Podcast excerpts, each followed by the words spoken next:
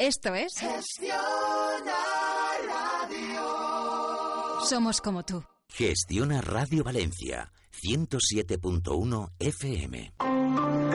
Pulso Empresarial. Un programa de gestión a radio que ofrece otro punto de vista de la situación económica de la comunidad valenciana. Dirige y presenta José Luis Pichardo.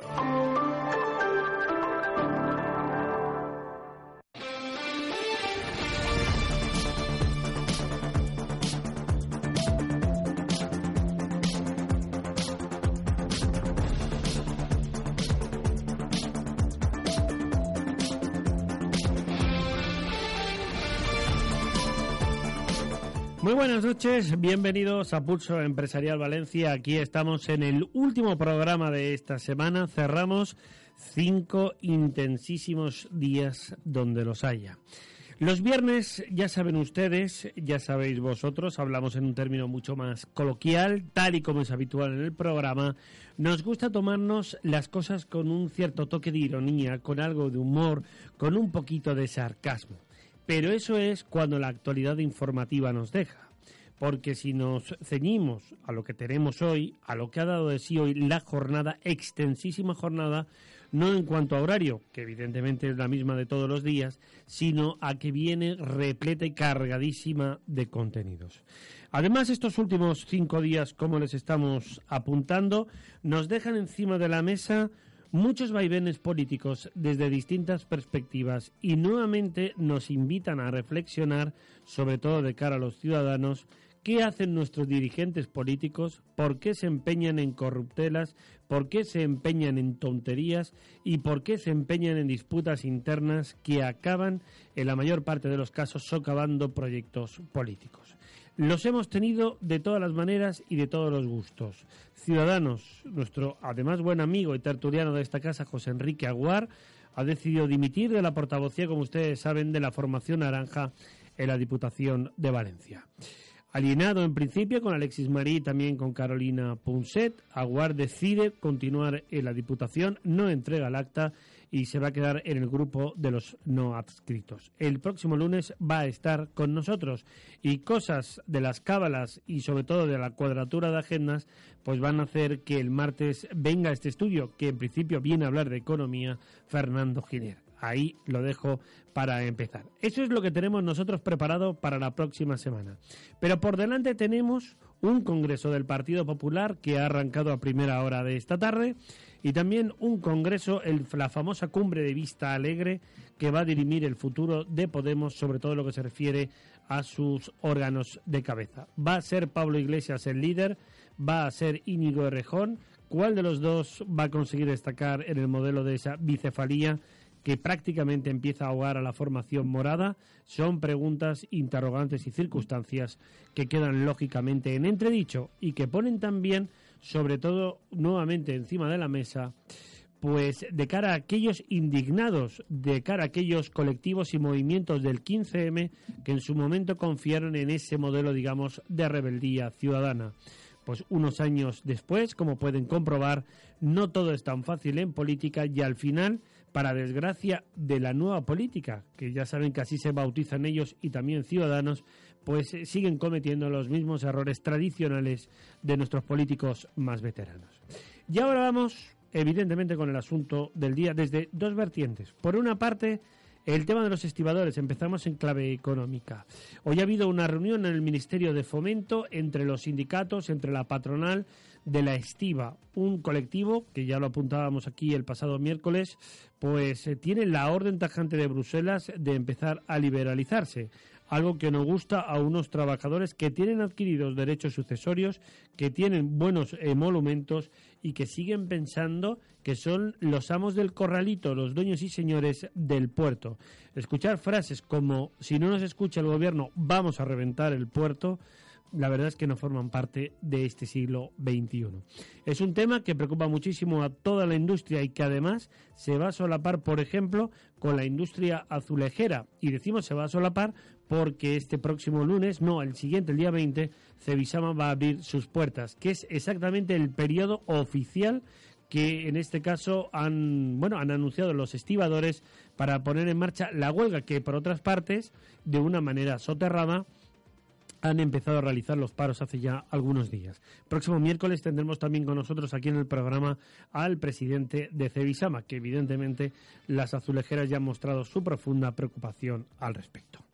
Bueno, y por último, que hubiera sido el principio, pero lo hemos querido dejar para el final en este tiempo y en este momento de editorial, las sentencias que les han caído de manera consecutiva a Milagrosa Martínez, a Rafael Betoret, a Rafael Correa, a Álvaro Pérez y así a un largo etcétera. También, por ejemplo, Pablo Crespo, etc. Pieza 3 del caso Gürtel, concretamente el que concierne al tema o a la causa de Fitur por las presuntas contrataciones indebidas de correspondientes a esta Feria Internacional del Turismo de Madrid entre los años 2005 y 2009.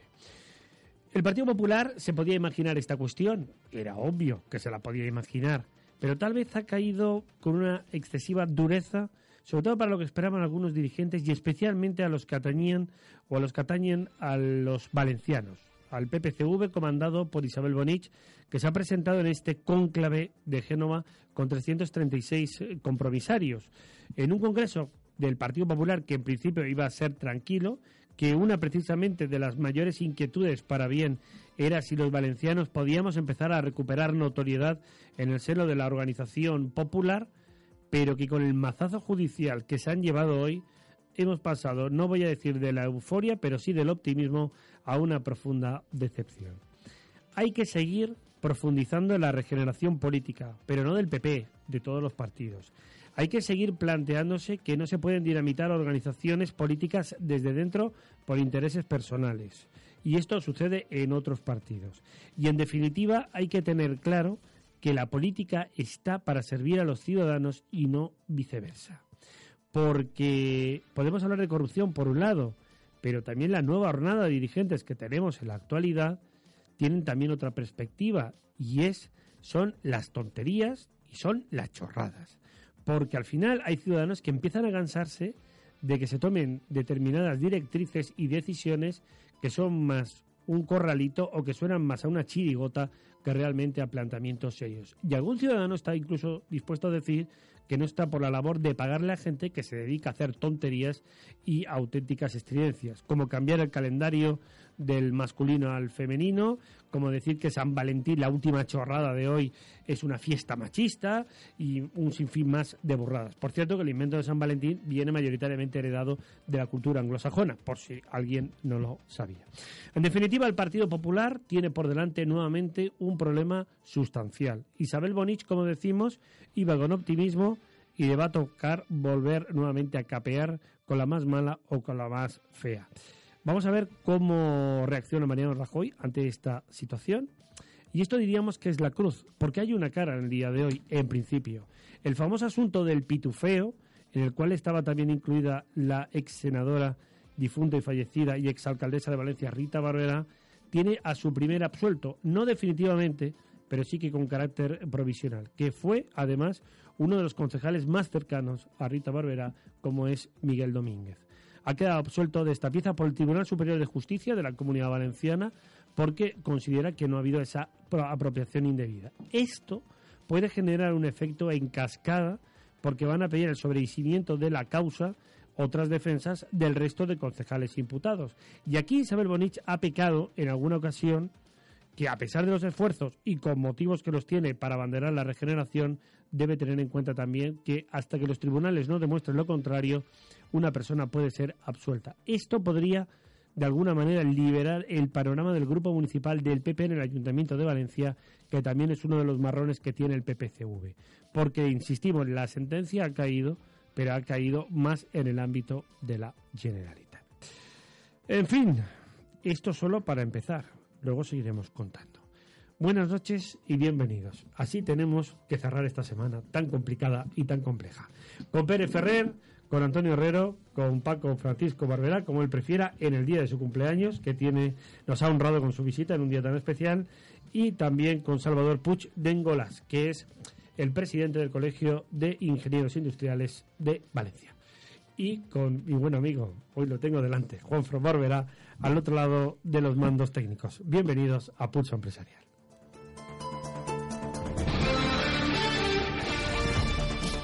Estás escuchando Pulso Empresarial, José Luis Pichardo.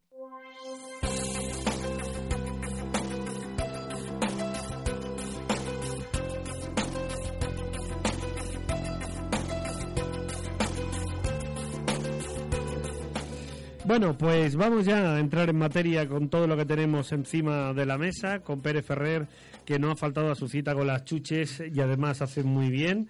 Faltaría más que se oye, que se escucha la bolsa Pérez. Que esto se oye, que los micrófonos lo recogen. Abre, abre, la bolsa. Abre la bolsa y déjalas ahí. Es no que, tienes luego, por. que luego las dejamos ahí encima de la mesa. Claro, que no hay ningún problema, como amigo. si viniera de un kiosco americano, rollo eh, bolsa de papel.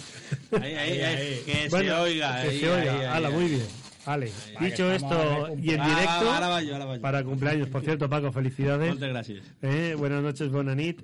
Hola, Salvador, buenas noches. Muy buenas por noches. Estar, gracias por estar con nosotros. Don Antonio, muy buenas. Muy buenas noches. ¿Estás con las chuches o no? ¿Puedes No, hablar hombre, para no, empezar no, la tertulia o no? soy Un tío puedo hablar. Bueno, están empeñados en complicarnos la vida, ¿eh? Aquí los viernes con el tema del afterwork, chicos. No hay manera de que tengamos una mínima tregua. Algún viernes la hemos tenido. Mira que tenemos ganas de hablar de tecnología. Estaban antes Salvador y Antonio hablando de detalles relacionados con esto. Pero, chicos, vaya bueno. actualidad que tenemos encima de la mesa. Pero no la tomamos con filosofía, que yo creo que como debe ser a estas horas, ¿no? Ya de la noche. Pues Bueno, tú, con chucherías, fíjate, con chucherías, efectivamente. Bueno, ¿cómo ves el panorama? Yo creo que en el editorial he resumido que tal vez el PPCU especialmente a lo mejor se esperaba tanta contundencia en las sentencias porque son 12 años, 13 años, eh, 9 años para una persona milagrosa Martínez, exalcaldesa de Novelda y no lo olvidemos, expresidenta del Scorch Valencianes, ¿eh? aparte de ser exconsellera de turismo, etc, etc, etc. Yo creo que lo que mm, parecía como que, que todos estaban mirando a otro lado, que nunca llegaría, porque me, a mí me, también me hacen mucha gracia las declaraciones de, desde el lado del PP en clave nacional de que la justicia funciona, quien la hace la paga, que, que la Lo de siempre. para decirlo a Maillo. Pero es que es una sentencia, un fallo que llega ocho años después, ¿eh? Y un año después de que acabara el juicio. O sea, es que vale que funciona, pero funciona mm, no ya ni, ni a- Lenta. ni a motor diésel. O sea, yo, yo creo que va a velocidad a paso tortuga, ¿no? Sí. Hay dos detalles importantes y sabes que nosotros somos unos fieles defensores de la justicia. Y no queremos ser mal pensados. Sí, pero, si hombre, hiciera algo de running en la justicia tampoco pasaría Claro, nada. claro, O sea, que pero luego- algo de ritmo. claro, pero aparte de ese ritmo, precisamente en ocho años no hay otro día para dictar sentencia que Ah. el día que empieza el Congreso del Partido Popular, por ejemplo. Sí, pero. Y por ejemplo, no, vamos, vamos con otro ejemplo pero también les que ha resbalado mucho, ¿eh? Claro, claro, pero vamos con otro ejemplo también, porque es que al final todo mm, nos demuestra que a pesar de que la justicia funciona en este país, no funciona para todos por igual, porque recordemos la reciente sentencia de la Audiencia Nacional que consideraba que no había una sucesión de empresas en el tema de radiotelevisión valenciana, lo cual corroboraría cualquier abogado del mundo, menos la Audiencia Nacional que no lo vio. En fin, ahí lo dejo. Eso lo vería hasta Matt Murdock. Hasta Matt ¿Sabes quién Murdock, es? por ¿no? ejemplo.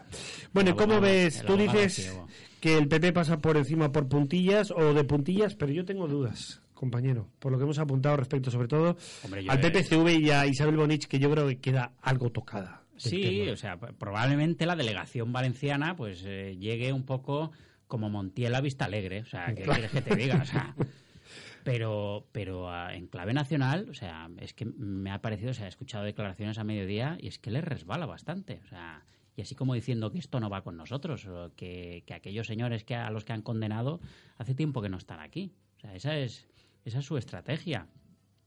También veo que, que han pasado tantos años que para algunos como Correa no, no va a ser una pena larga, ¿no? Porque, Bueno, porque ya llevan cumplidos por lo menos seis, ¿no? O mm, lleva ya unos años ya en prisión. por ya. eso, o sea, o sea, sí que va Pero a claro, es que luego, luego aquí estamos hablando de una, más. de una, perdona, de una sentencia sobre una pieza.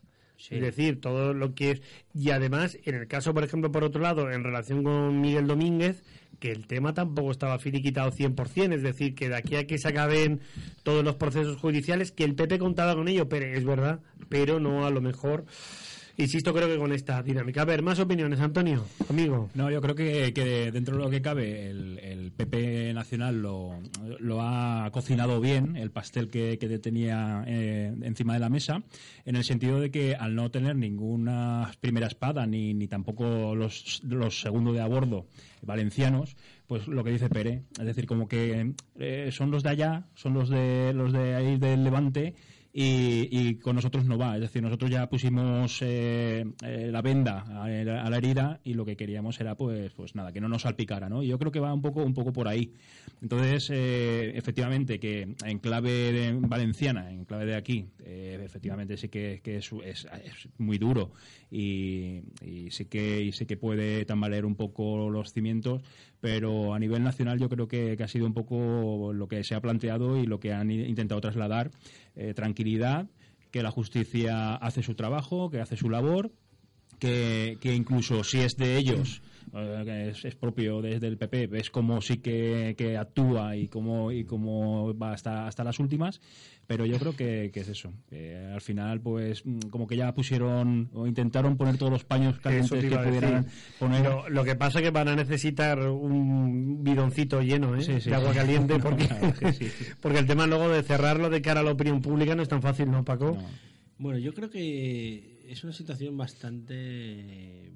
un poco compleja y viendo desde un punto de vista ingenieril, es decir, a veces tenemos que separar entre política y, gestión. Eh, el tripartito nos, ha enseñado que una cosa es la política y otra cosa es la gestión. Cuando uno gobierna, lamentablemente hay muchos cargos y muchos puestos que se tienen que, decidir. Eh, no hay tanta gente en los partidos y al final acabas recurriendo a personas que realmente son, pueden ser buenos técnicos o buenos responsables o buenos gestores, pero no son políticos, cometen errores eh, y bueno, al final el partido lo que hizo que es apartarlos y, ya está, que es lo único que puede hacer un, partido. ¿Es dura la sentencia? Muchísimo, pero Mucho. escuece, sí, pero como muy bien ha dicho, ha dicho Pérez, ahora cuando, cuando Correa, que ya lleva bastantes años en la cárcel, dentro de un par de años mm. salga a la calle, porque claro, ya estará en libertad, diremos, che, solamente ha estado dos años. O sea, es decir, la justicia va lenta, no, lentísima. Y ahora me ha hecho gracia lo que ha dicho del running, porque puede hacer, la justicia puede hacer un poquito de running ahora que está de moda. Claro, el otro día pensaba yo lo de Artur Mas, por ejemplo, que hace tres años. O sea, una cosa que es blanco y en botella y tarda tres años en... bueno, y no olvidemos que nadie de los Puyol, Paco, ha entrado en prisión. Por ejemplo. Nadie ha, entrado, en prisión. Si eso que, tiene tela, ¿eh? el asunto también. y, apareciendo pruebas bastante, bastante contundente. Por eso te digo que al final, yo creo que el Partido Popular eh, hubo un momento en donde corrió un tupido velo y dijo, de aquí a partir de ahora en adelante, y todo lo que venga detrás, hay consecuencias que vendrán, queda todavía muchas cosas de feria, en turismo se han hecho muchas cosas, vendrá Feria Valencia antes o después, también, también. ¿vale? Pero que es una cosa que ellos ya han, ya han dicho punto y aparte. Y creo que, está, que esa es la línea. Pero el problema, el problema de eso es que, que aunque han hecho ese punto y aparte, eh, al haber esta diferencia de tantos años, eh, y al tener siempre el problema que yo creo que tiene el, Partido Popular de, de, no saber transmitir y de no saber comunicar, el resto de la oposición empieza a dar caña ahora que salen las sentencias con que es que sois igual, siempre estáis igual, aunque efectivamente se han tomado cartas en el asunto y se han tomado medidas en cuanto al tema de la corrupción. Pero da igual, ahí siguen y siguen y siguen. y seguirán, ¿vale? Pero por ejemplo, hoy comentaba, comentaba una compañera popular que, que leches, sale el mismo día esto que, la, que el sobreseguimiento de Miguel Domínguez. y decía, Qué casualidad. Y el día que empieza el Congreso. Y qué, casualidad.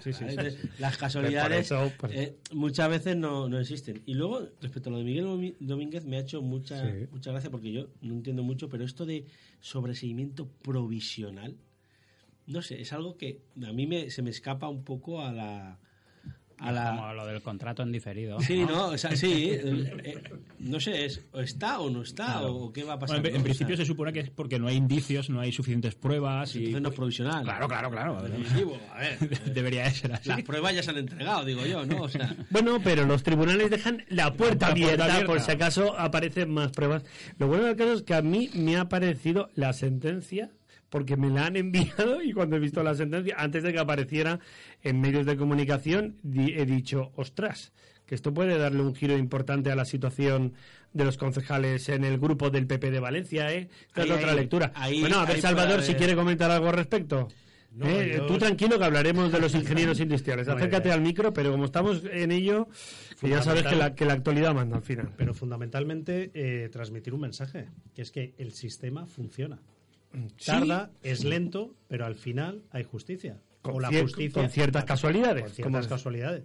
Pero claro, todos los que los populistas dicen no hay justicia, el sistema falla, al final sí, es lento. Pero al final llega, tiene sus consecuencias y en teoría quienes lo han hecho y se demuestra que lo han hecho, al final lo tienen que pagar. O sea, que dentro de lo que es la, la preocupación que podamos tener, dentro de lo que es la lentitud de determinados eh, pues, elementos del propio sistema donde estamos residiendo y donde estamos viviendo, al final las cosas se ponen sobre la mesa y al final las cosas van funcionando. Bueno, vamos a ver que este ya sabéis que nos va a contar ahora muchas cosas. Javi Matoses, amigo, buenas noches. Hola, buenas noches, compañeros. ¿Cómo estás? ¿Cómo va esa lesión? Muy bien, fenomenal. Chico, ven- y Ven- vente por aquí un día de estos, aunque sea con las muletillas, que cabes por la puerta. No, de aquí, de aquí no mucho empezaré ya a, Sí. empezar a salir un poco más de casa, pero todavía había que guardar un tiempo prudencial porque Javi, que ro- que, roturas tienen lo que tienen. que si hace falta vamos a, a por ti y te traemos en sillita de ruedas, en sillita de la reina, hombre. Pues claro.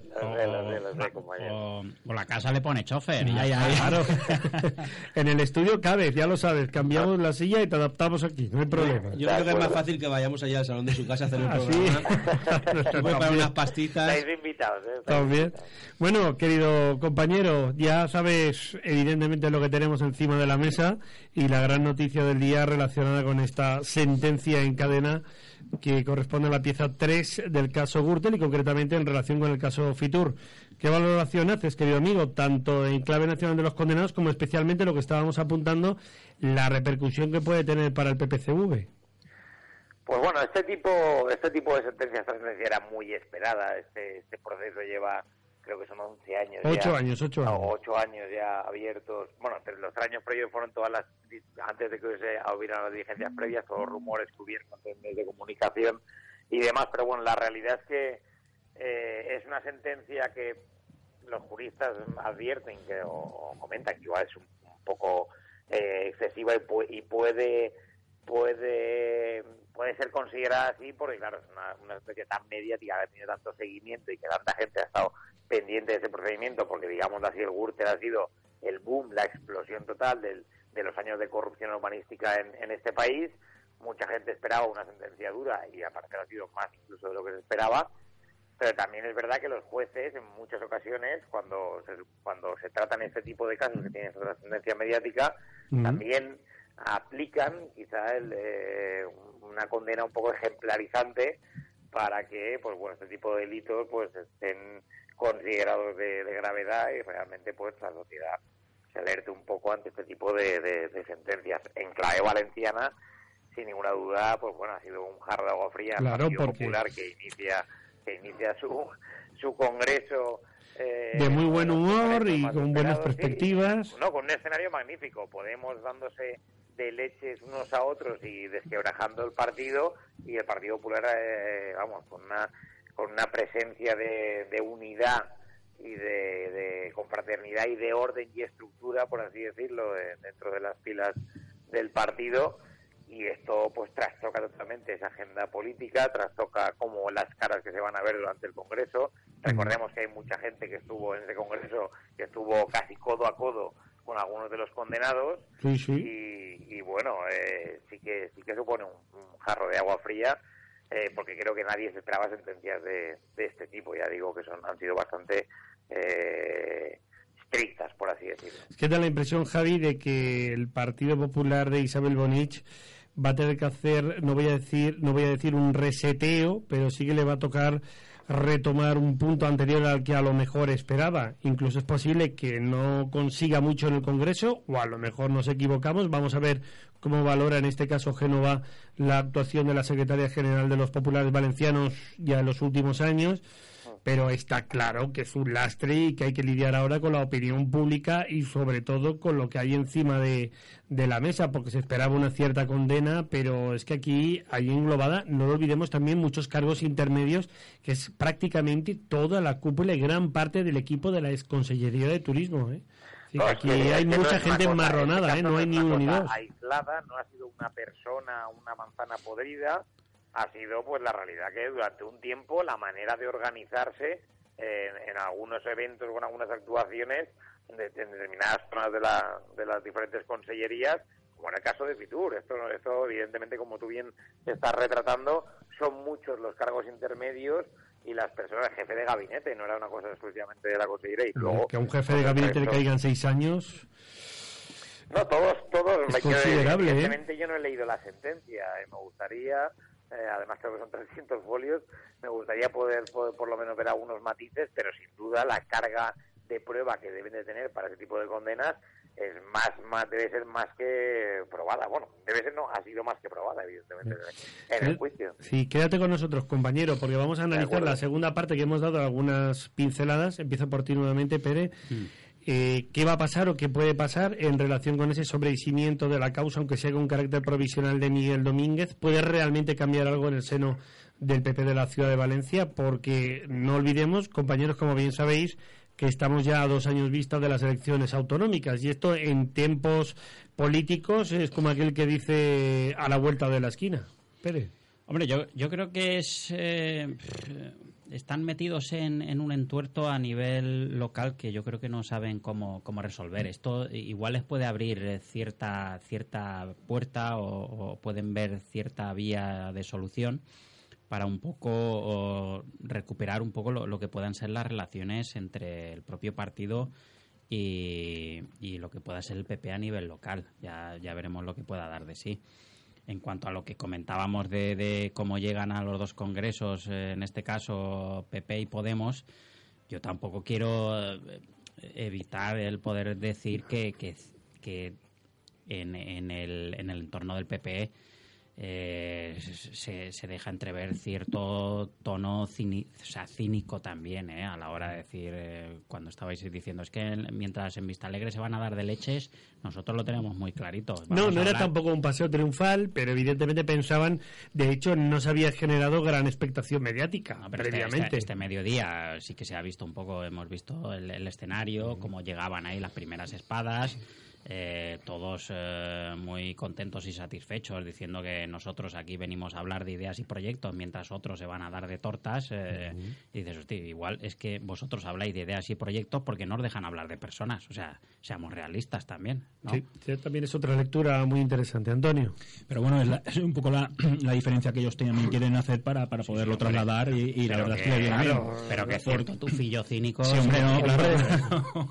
Pero bueno, Pere, bienvenidos a la política. Claro, claro, claro. Que a los otros se les ha ido de las manos, a los de Podemos también. Pero ahora, Claro ahora vamos, sí. ahora Claro vamos con, con con tus smoking. amigos Iglesias. Con smoking. Con Como han smoking. cambiado de su forma de vestir, según dicen. Ahora iremos con Iglesias y con Errejón, que no te creas que te vas a librar. Pues pero, Ni ellos tampoco. Sí, vamos. pero, pero yendo por partes respecto a lo que estábamos comentando para centrarlo, Sí, Antonio, exacto, exacto, el sí. grupo municipal del PP en el Ayuntamiento de Valencia. A ver, eh, yo creo que, que puede ser un balón de oxígeno muy bueno de cara a los próximos dos años que bueno a las elecciones que, que puede haber dentro de, de- de dos años en el sentido de que ahora en este momento posición oposición no existe como tal por, por, por, por- bueno, por las el- circunstancias eh, de, del el grupo- único papel como tal es el de Ciudadanos de momento, salvo que haya también otro cisma Claro. y se vaya el asunto al garete. Si esto hace que, que pueda volver a haber un, un grupo eh, de- del Partido Popular en el ayuntamiento fuerte, eh, visible, eh, con las caras bien, no como ahora en este momento, que no son no, escritos o que, que están fuera de lo que es el grupo, pues realmente yo creo que eso lo que puede hacer es volver otra vez a, a insuflar fuerzas de cara a lo que serían las próximas elecciones y de, de intentar por lo menos eh, hacerle un frente mayor y, y visible. Tener un poco más de peso de cara a la oposición. Bueno, yo, eh, yo siempre he abogado porque eh, debe de haber mm, separar el partido de, eh, las, de las administraciones. Una cosa es el Pero es que eso es difícil. es muy difícil. Eso pero, es muy oye, complicado. Pero tiene una gran oportunidad el PP en este caso, ¿vale? Eh, es muy complicado. eh, yo he visto, me veo los plenos del ayuntamiento a través de la web y tal. Y, jolín, se hace muy difícil porque el tripartito tiene muy sencillo. O sea, a, a la mínima de cambio que les dicen, les, di- les dan. Oye, ¿qué, ¿y vosotros qué? Y vosotros, y vosotros sois los primeros que os tenéis que callar. Entonces, bueno, oye, si esto va a servir para que el tripartito no se vaya por ahí, perfecto. Van a llegar con fuerzas, el Partido Popular va a llegar con fuerzas en las elecciones del 2019, porque realmente el tripartito... eh, hoy, es, hoy he ido a comer a casa de mi madre, una mujer de 80 años, y me dice, mira que van mal los autobuses. O sea, algo que, lo, que podemos verlo todos y tal, pero hasta una persona de 80 años dice, ¿pero qué está pasando? ¿Vale? Entonces, se- la gente se está dando cuenta de la mala gestión que está haciendo el tripartito y, y al final eso va a llegar y va a hacer, y van a- el propio tripartito va a ser el que le dé alas al... Sí, sí, no, sí, a sí, ver, sí, vamos, con Salvador y, y con es Javi un- y nos vamos es a un reflejo eso es un reflejo puro y duro de, de- de lo que intentó Iglesias con, con, con la contraprogramación de, de lo del Partido Popular. Son ellos mismos los que se auto Es que esa eh, contraprogramación, esa contraprogramación les ha salido el tiro por la culata porque eh, se ha hablado de ellos esta semana y no del Partido Popular, porque al final si ellos no hubieran estado, se hubiera hablado del Partido Popular, se hubiera hablado de las rencillas de Cifuentes con no sé quién, Sí, sí, se sí. hubiera hablado de muchas No, cosas es que, que no se ha hablado, ¿por qué? Porque la, bata- la batalla Rejón Iglesias mola más. Claro, O sea, claro. Pero sorprendentemente, insistimos, hasta hoy, vamos, iba como una balsa de aceite el Congreso del PP porque no había prácticamente una gran expectación Y mediática. hoy igual. Y Pero bueno, va a seguir siendo- Pero ya, ya veremos qué pasa este fin de semana. Venga, vamos con opiniones de Salvador y de Javi y nos vamos a publicidad. Pues desde el punto de vista de, de la ciudad de Valencia, yo creo que es- no es una mala noticia. O sea, estamos viendo actualmente cómo eh, quienes están en el gobierno están haciendo política de oposición desde el gobierno y no gestión de gobierno. Esto es curioso, ¿eh? Hacer una política de oposición estando en un gobierno es Claro, curioso. cuando tú hablas con la gente, la madre de Paco, 80 años, y te está te está eh, describiendo lo que está ocurriendo en la ciudad de Valencia, la verdad es que es preocupante. Pero es que no es la percepción de una persona de 80 años, es que tú te coges la escala de edades de todas las personas y te estás encontrando con una situación desde el punto de vista técnico o de gestión de lo público que no está siendo eficiente. Nos encontramos con retrasos en lo que son las licencias de actividades, nos encontramos con retrasos en lo que son la gestión de la, de la movilidad y principalmente los inconvenientes que nos estamos encontrando sin que exista un verdadero plan de movilidad que pueda refrendar las acciones que se están acometiendo actualmente. Nos encontramos con situaciones como puede ser, eh, si nos vamos al mundo de la falla, con vaivenes que van de un lado a otro cuando se cuando de gestión se debe de tratar. Es decir, nos estamos encontrando con una política de oposición del y tú más cuando no están gestionando desde un gobierno.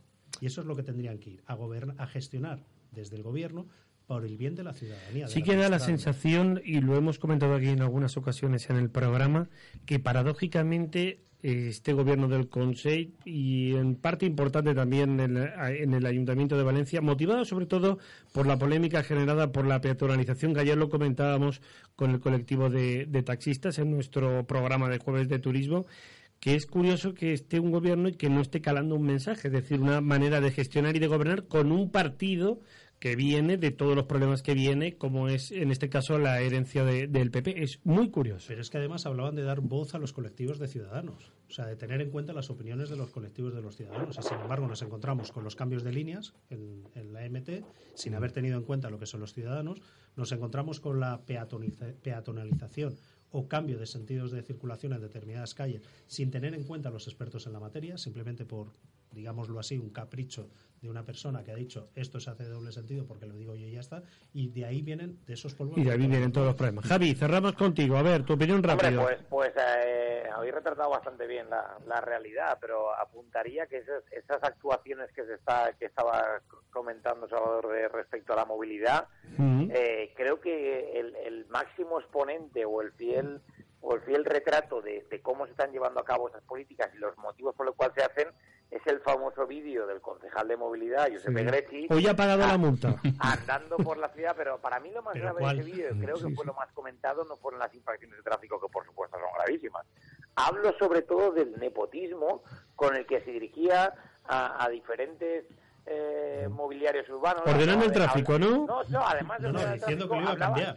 Efectivamente, hablaba de un semáforo diciendo, bueno, esto vamos a cambiarlo porque hay que hacerlo más corto porque aquí no, no, no podemos estar tanto tiempo esperando a que, a que crucemos con la bicicleta o, o un peatón. eh, ese nepotismo es el fiel reflejo de cómo están llevando a cabo las... Con un detalle que toda la vida se han hecho las obras en un núcleo, por ejemplo, tan importante como la calle Colón, que levantáis todas las manos a la vez.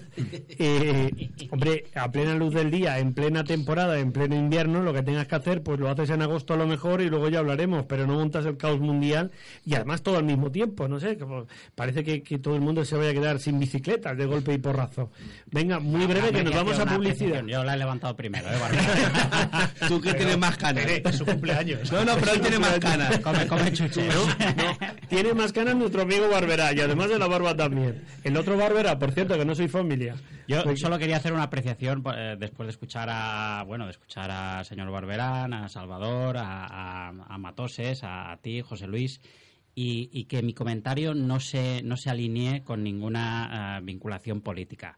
Eh, mm, lo que estamos viendo ahora, seamos francos, o sea, mm, so- solo difiere de- del anterior gobierno a nivel local con una cosa, o sea, con eh, están dando palos de ciegos. Pero es que, señores, con el anterior gobierno no me negarán ustedes que había inacción. Esa, ese retraso en las licencias de actividad lo hemos sufrido con, Uy, con el tenemos un gobierno. decálogo efectivamente Sí, de un montón de cosas. Ya que venían a Los- gestionar, ya que venían a gestionar, todo- dedícate a gestionar de manera Sí, eficiente. todo lo que estamos no viendo, eficaz. todo lo que estamos viendo en movilidad es porque están dando un paso hacia adelante. O sea, anteriormente Pero no no, se daba, tiempo, ni- no se daba ningún sí, paso. y la MT estaba en quiebra hacían en técnica. agosto. y la MT estaba en quiebra técnica. O sea, Sí. yo lo que digo, o sea, no estoy de acuerdo con cómo se están haciendo las cosas. O sea, si- lo que quiero dejar aquí sobre la mesa es Pero no todo al mismo tiempo, que se hagan, pero no al mismo es que tiempo hay todo. veces, o sea, que, estoy- que me dan ganas de decir, hostia, es que son tan malos los que están como los que estaban. O sea, sinceramente, pero si estamos esto- hablando, esto si genera- estamos hablando pero- de gestión, ¿eh? Pero Pere, estamos hablando Pere. de gestión técnica. Pere, totalmente de acuerdo. Igual de malos o peor. Inacción Vale. total, ¿eh? La de te antes. digo, por ejemplo, y tengo contacto, o sea, diario con el servicio de actividades, los propios técnicos. Esto va peor. Yo he estado nueve Sí, meses sí. para que me asignen un técnico, para que un señor diga, usted mire este proyecto. Un nueve meses, una, una persona que quería hacer una inversión de medio millón de euros, paralizado. Los puestos de trabajo, la compra de materiales, todo lo que quieras. La generación y, luego- captación de riqueza y sobre todo Y de, luego, de en cuanto- inversión. en cuanto a vamos, movilidad vamos, y tal, Paco, es que el tenemos des- muchos el temas. despotismo. Yo so- que la yo movilidad invito- es el eterno No, debate en esta mesa. No, es que os invito a ir a hablar con Galeana, con Grecci, con, con quien queráis. Que aquí lo hemos tenido en el No, no, programa. pero yo he ido a hablar con ellos a su despacho. El despotismo con el que te hablan es muy diferente al que, al que hablan aquí. O sea, en serio, yo conozco, yo he ido eh, y, y gente que me dice, oye, tío, es que he ido allí, porque yo a mis clientes les digo, lo único que te queda es pensar hablar con el concejal. Porque tienen un restaurante, tienen un hotel y no hay manera. Vale. Y digo, ¿ves, ves? Bueno, Paco, permíteme, que aunque sea tu cumpleaños, pues no podemos darte el tiempo que nos gustaría. Javi, que ya al final nos hemos, coma- nos hemos comido hasta el tiempo de pausa. Ha dicho Juan Fran que es tocayo de apellido de, de nuestro amigo Paco, ambos Barberá, pero creo que, insisto, no tienen lazos familiares. Vamos con el tema de Podemos. Venga, antes de entrar luego ya en materia con el Colegio de Ingenieros Industriales y contar otras cosas como la estiva. ¿Cómo ves el tema de Podemos, más allá de la pugna que todos conocemos? Bueno, pues eh, la realidad es que Podemos está sufriendo, lo comentamos creo que, que el viernes pasado, está sufriendo nada más y nada menos lo que lo que puede padecer cualquier agrupación de personas que tengan, en este caso, en, eh, actividad política y de primera línea, como es el caso del partido el partido Podemos, que, re- que realmente pues eh, las personas llegan a un momento en el que no pueden funcionar sin una cierta estructura. No hablo de dictadura ni de poner las cosas a dedo ni nada parecido. Hablo de una estructura. Y esas estructuras se deciden de una manera jerárquica porque es imposible coordinar a una masa de gente sin que haya una estructura, en este caso del partido, que pueda ir marcando directrices, poniendo temas sobre la mesa, haciendo debates, abriendo diálogos, pero bajo una bajo un cierto orden para poder aprovechar eh, los recursos al máximo, tanto de tiempo como de personas, como de ideas. Y, y la realidad es que pla- querer plantear un partido tan abierto, tan- lo están diciendo eh, todos los líderes, tanto Pablo Iglesias como, como su rival en este caso, el propio Rejón, se han pasado de, de esa, de esa transparencia, esa apertura, que lo que provoca es lo que comentaba yo el viernes pasado, porque unos, unas declaraciones de uno y otros en tres o cuatro ocasiones eh, eh, más subidas de tono en cualquier ámbito grupal de personas, pues produce unas tensiones, unas divergencias, se van generando un bando y otro, y al final se genera un en donde tiene que prevalecer una- un único Un- un criterio, por lo menos. un único criterio. Y eso es lo que están. Lo que pasa es que intentan trasladar la opinión pública, porque si no sería un debacle total de partido, que esto no es una lucha de cabezas, que es una lucha de ideas, de... Bueno, bien, pero... Sí, pero fíjate que ha habido quienes han generado, a nivel de opinión pública, eh, digamos, el lema o el mensaje o la estrategia de Podemos de que todo lo hacen para generar bombo, es decir, para al final generar una campaña de marketing creo, permanente. no creo. Pero en parte no voy a decir que sean torpes, pero en parte No es obvio que el tema se les ha ido de las manos. la- Si buscan esa líderes, perspectiva. El desgaste que está produciendo a ambos líderes y al a la propia marca del partido. Claro, no beneficia a Muchísima nadie. gente que confiaba y que pensaba que estos iban a, a cambiar el sistema que había actualmente a la hora de, de- mandar y de organizar y de intentar plantear iniciativas, esa gente que tenía esa eh, idea un poco bucólica de que, de que era una manera nueva, novedosa, pues eso se ha probado durante...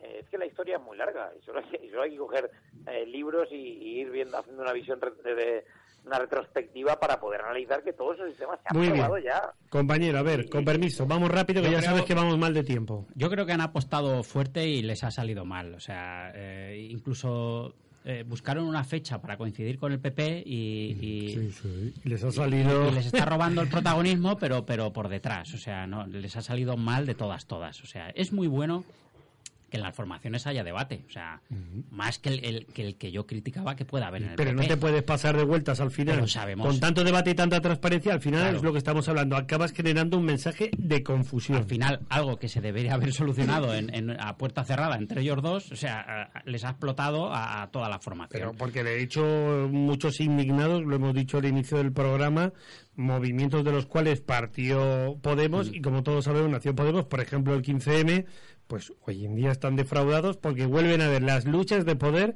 que han visto Sí. en la política de toda la, vida. antigua. Y una, y una reflexión ya solo ya, y acabo enseguida. Eh, algo de lo que se vanagloriaban y era de- del famoso sorpaso que habían conseguido hacer el PSOE y resulta que un PSOE que hoy en día, o sea, Pues ni se le espera, ni se le escucha, ni sabemos dónde está, resulta que en, en la última encuesta del CIS incluso hasta le, le está recortando eh, espacio. A- o sea, pero a tres puntos y además Javier Fernández Pero sin hacer el, nada, ¿eh? el líder mejor mejor valorado a ver Yo creo que estaba sí. Salvador aquí levantando Sí, el dedo Simplemente puntualizar. Eh, si hay un término que define la situación esta, es el de progeria, que es el envejecimiento rápido. O sea, ha sido un partido que nació muy joven, nació muy rápido, creció muy rápido, pero es que ha envejecido muy rápido. Lo que ellos criticaban tanto de la antigua política, de la vieja política, es lo que estamos sufriendo ahora mismo. Sí, La pero esto de- también lo extrapolamos exactamente igual a Ciudadanos. Sí, sí, sí, es decir, no vengamos abanderando la nueva política Cuando estás porque, cayendo en los mismos por- errores que tenían los porque anteriores. tengamos en cuenta que, bueno, es verdad que Podemos tiene más capacidad de poder por algunas alcaldías importantes, pero aún así, como grueso, como núcleo de poder de poder de partido, ninguno de los dos está formado. Y ya estamos con las mismas historias que hemos vivido toda la vida en PP y en PSOE. Sí, Sí, con que- esas luchas por el poder, por estar en la primera fila y por querer ser ellos frente a los demás. Y eso que en teoría eran amigos amiguísimos. Aquí el tema es que al lobo se le ha caído la puerta y ya no solamente se le ve la pata, sino se le ve de cuerpo entero. y, y- y es lo que- Chico, qué retórico te ha quedado, No, pero- muy poético. pero- me ha clavado. Pero la verdad es que pero, es- es- pero ¿quién de los dos es el lobo? ¿Quién de los No, dos es el lobo? no, de la ¿Quién es boleta. Cordero? no, realmente es Podemos. Es decir, eh, yo creo que lo encarnan. Están los dos dentro del disfraz de lobo, yo creo. Al Y- mismo tiempo, Antonio. a, a ver, más, más, más iglesias que Rejón, yo creo, porque en, en- en parte yo creo que Rejón... eh, Más la abuelita, ¿no? Más la- Sí, sí. Está ahí con, ide- con la idea, ¿no? Intentando a ver. no, pero a Iglesias se, se le ha calado bastante pues el tema de eso, de lo que venían un, poco a intentar solucionar, a, a lo que ellos siempre estaban eh, criticando de, de los sillones, de los puestos, de, de la gente, de- de- Del modelo, de- del de- sistema. Del modelo del Y al final es, es que es más de pero, lo mismo. pero es que además Íñigo Rejón lo ha dejado muy claro. Es decir, él ve que con ese modelo, digamos, más revolucionario, una vez que ha visto que los movimientos populistas han fracasado en otras partes Claro. o que no han tenido buenas consecuencias para la población, ¿vale? Porque el outsider Trump, pues puede ser un populista, pero con mucha pasta, que además ha controlado a una buena parte del sistema capitalista norteamericano y financiero, que no lo olvidemos, que no tiene nada que ver con los movimientos populistas, bohemios, etcétera, etcétera, procedentes de la izquierda tradicional europea. Y por tanto, a partir de ese punto, se ha dado cuenta Íñigo Rejón y ha dicho, no, esa no es la vía a seguir para intentar desbancar a Mariano Rajoy. Permíteme, Salvador, perdona. Venga, vamos con Paco. ¿Quieres si quieres apostillar algo, si no, No, muy pasa rápido. palabra. No, no, no, es muy, muy rápido. Es decir, al final, eh, Estos señores, tanto Rejón como Iglesias, estaban vendiendo un producto en donde se está dando cuenta que el producto no es bueno. Esto cuando tú eres comercial, sacas todo lo bonito de tu producto, pero al final acaba teniendo unas carencias que no las quieres decir y al final acaban saliendo. Entonces, con el paso del tiempo acaban saliendo. Yo lo que les está, les está pasando es decir, porque te han vendido una cosa súper maravillosa y eso en, eh, en términos comerciales ya hace tiempo que que, que la- eh, ha, ha- ha virado, es decir, vale la pena ir y decir, mi producto tiene estas cosas buenas y estas cosas malas. Y lo dices claramente, en términos comerciales se trabaja ya así, no solamente con lo bonito. Ciudadanos luego- al final ha acabado virando hacia donde tenían una buena parte de su electorado natural. Luego, pues por ejemplo, hablamos del caso de nuestro amigo y tertuliano José Enrique Aguar. Él considera que no va por ahí su espectro ideológico, político, etcétera, y con una absoluta coherencia de ideas decide abandonar el barco, pero al final no puedes vivir eternamente en la indefinición. Muy breve, Salvador, si vas a comentar algo, pero Nada. muy breve, que si no, no hablamos de tu colegio, Sí, tú no, mismo. lo que habías comentado anteriormente de cuando Íñigo Errejón se da cuenta. Íñigo Errejón se da cuenta, primero, cuando firman el pacto con Izquierda Unida y segundo, cuando pierden un millón de votos. Ahí es cuando se da Claro, cuenta. claro. Y ahí es cuando ve que o cambian o se quedan El. Partido Popular, un año antes de las elecciones autonómicas en las europeas, perdió 400 y pico mil votos en la comunidad valenciana. Claro síntoma de que los tiros no iban bien. Y podrías decir, ¿qué tienen que ver las europeas con las autonómicas? Hombre, si son 50, 60, 100 mil, tira que te va. Pero cuando hay 400 mil, algo, algo está... Y algo está. Y que- algo y- está o sea, O sea, que tonto no es. No, para nada. Íñigo Rejón es bastante es más estadista y más calculador que Pablo Iglesias, pero de largo. Exacto, y no, y no, y ahí, ahí este va toda la diferencia que, que le da la credibilidad a uno o a otro, eh, y es la diferencia que hay entre los dos, entre Rejón y, y Pablo Iglesias, en el que Íñigo Rejón habla de ideas que quiere que se cambien las ideas, que se cambie el modelo, que se cambie la, la forma de actuar y no quiere el poder, es decir, que puedes estar Pablo tú ahí, no te preocupes, no tengo ningún inconveniente, y al contrario es, no, tienen que ser mis ideas y tengo que ser Pues yo, sí. y si no me voy. Claro. Javi, ¿te, ¿algo para despedirte?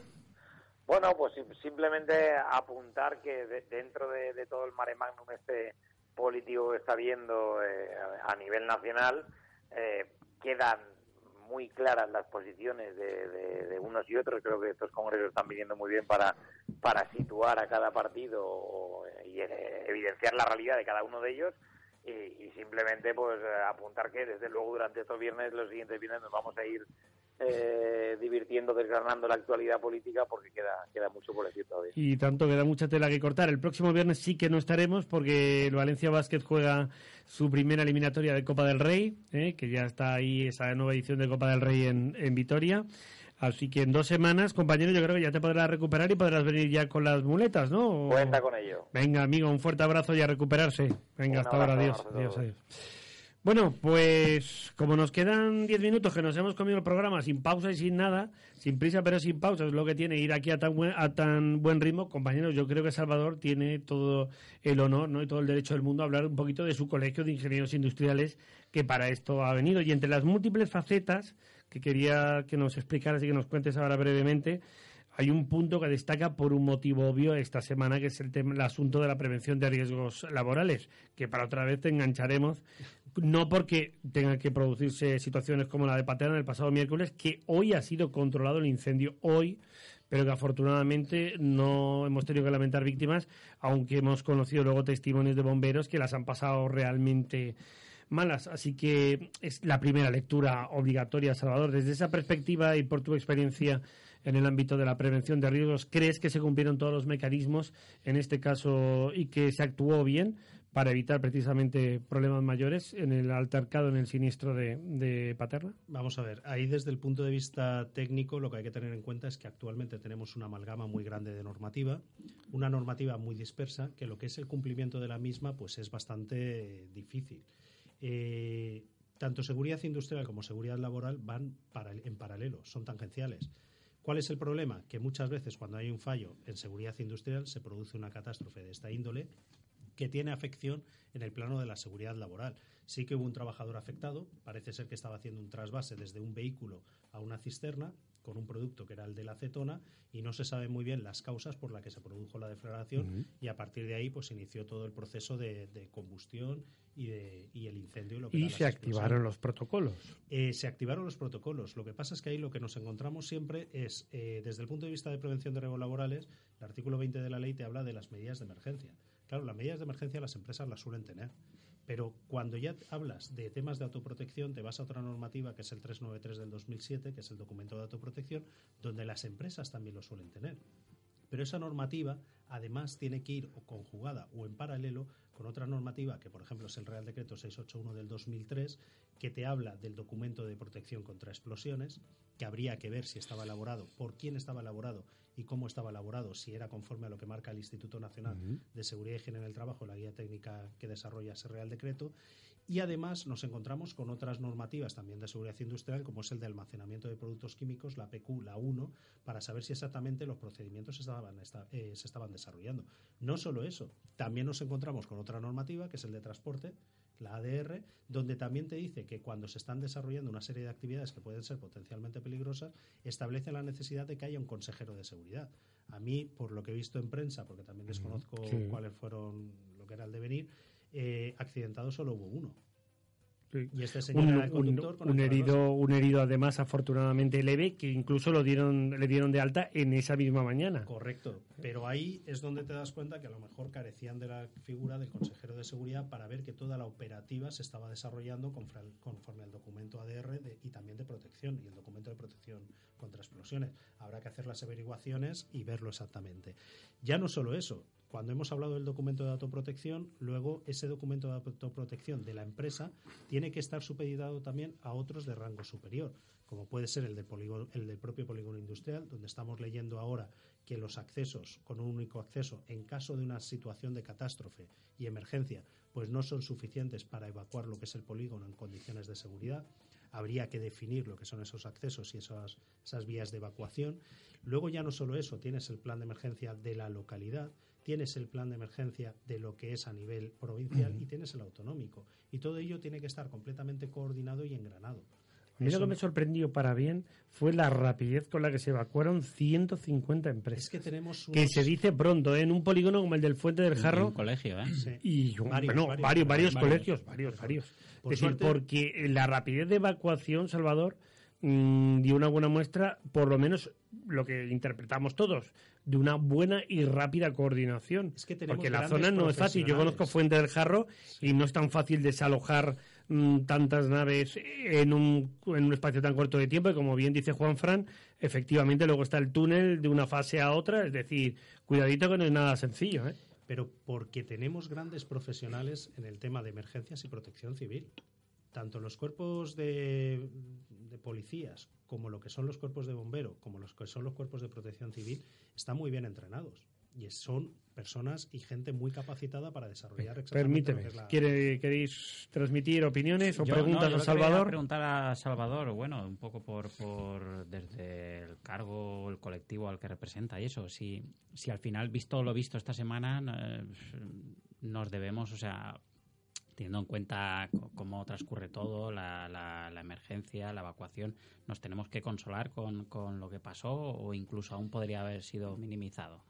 Podría haber sido minimizado. ¿Y por qué? Porque es algo que desde el colegio también estamos reivindicando. Eh, actualmente, muchos de los compañeros ingenieros industriales que estaban en la administración autonómica o se han jubilado o han faltado y sin embargo esos puestos no ha habido tasa de reposición para cubrirlos. Nos encontramos que desde el punto de vista de seguridad industrial hay unas carencias a nivel de control y supervisión de todas las instalaciones industriales, que son muchas, que tenemos en la comunidad valenciana y que la verdad es que podemos tener otro disgusto de características similares. Pero ya no solo eso, nos encontramos también con una libre competencia, que todos abogamos por la libre competencia porque va en favor del administrado, pero cuidado, juguemos todos con las mismas cartas, que uno no juegue con cartas marcadas. Necesitamos una regulación básica que permita que todos los operadores del sector jueguen con las mismas cartas. Y eso es algo que desde el Colegio de Ingenieros Industriales estamos apostando. Y estamos apostando si nos hemos puesto en contacto y nos hemos puesto a disposición también de la Consellería, principalmente de la Secretaria Autonómica, del Director General, de Blanca Marín y de Diego Macía, para junto a lo que son las asociaciones empresariales, otros colectivos de profesionales y principalmente organismos de control, establecer una plataforma de seguridad industrial, al igual que existen en otras comunidades autónomas, poder implementarla aquí en la comunidad valenciana y de esa forma garantizar lo que es la seguridad del administrado. Porque muchas de las instalaciones industriales, y una instalación industrial es el ascensor que tenemos en casa.